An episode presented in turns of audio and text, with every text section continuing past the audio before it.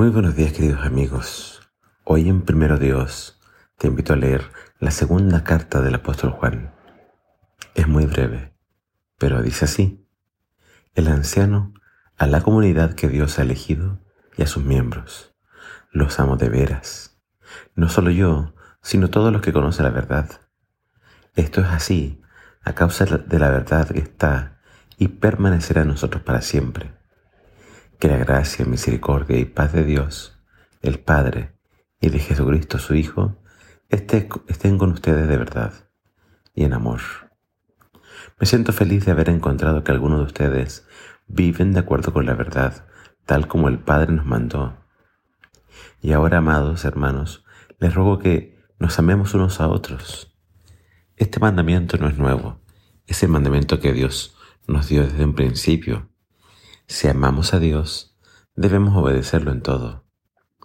Desde el principio nos ordenó que siempre nos amáramos. Por el mundo andan muchos engañadores que no creen que Jesucristo vino a la tierra como un verdadero hombre. El que dice esto es el engañador y el anticristo. Cuiden que no se pierda el fruto de nuestro trabajo a fin de que ustedes reciban íntegramente el galardón. Todo el que se aparta de las enseñanzas de Cristo también se aparta de Dios. El que permanece fiel a las enseñanzas tiene al Padre y al Hijo. Si alguien nos viene a visitar y no cree en las enseñanzas de Cristo, no lo inviten a su casa ni le den la bienvenida. Si lo hacen, ustedes estarán participando de sus malas obras. Quisiera decirles muchas más cosas, pero no quiero hacerlo por carta. Espero ir pronto a verlos y hablar con ustedes cara a cara, para que nuestra alegría sea completa. Los hijos de su hermana, otra hija elegida de Dios, les envían saludos. Sinceramente, Juan. Esta es una carta muy breve, probablemente enviada a otra iglesia cercana a Éfeso, donde se entiende que el apóstol Juan vivió sus últimos días. Y aunque es una carta breve, vemos que contiene casi el mismo mensaje que vimos en Primera de Juan, solo que de forma muy resumida. ¿Qué mensaje encontramos acá? Debemos amarnos unos a otros. Esa es la consigna de Juan, es una idea que él va a repetir muchas, muchas veces. Debemos amarnos los unos a los otros.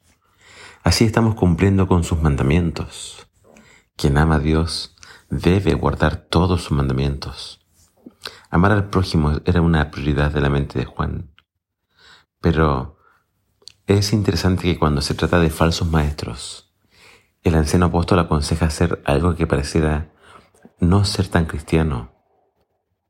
Él exige que a estas personas que enseñan lo que no es correcto, no se los reciba. Ni siquiera hay que saludarlos. No hay que darles la bienvenida. Otras versiones dicen no saludarlos. Es como una ley del hielo. Quitarles el saludo, casi como ignorarlos.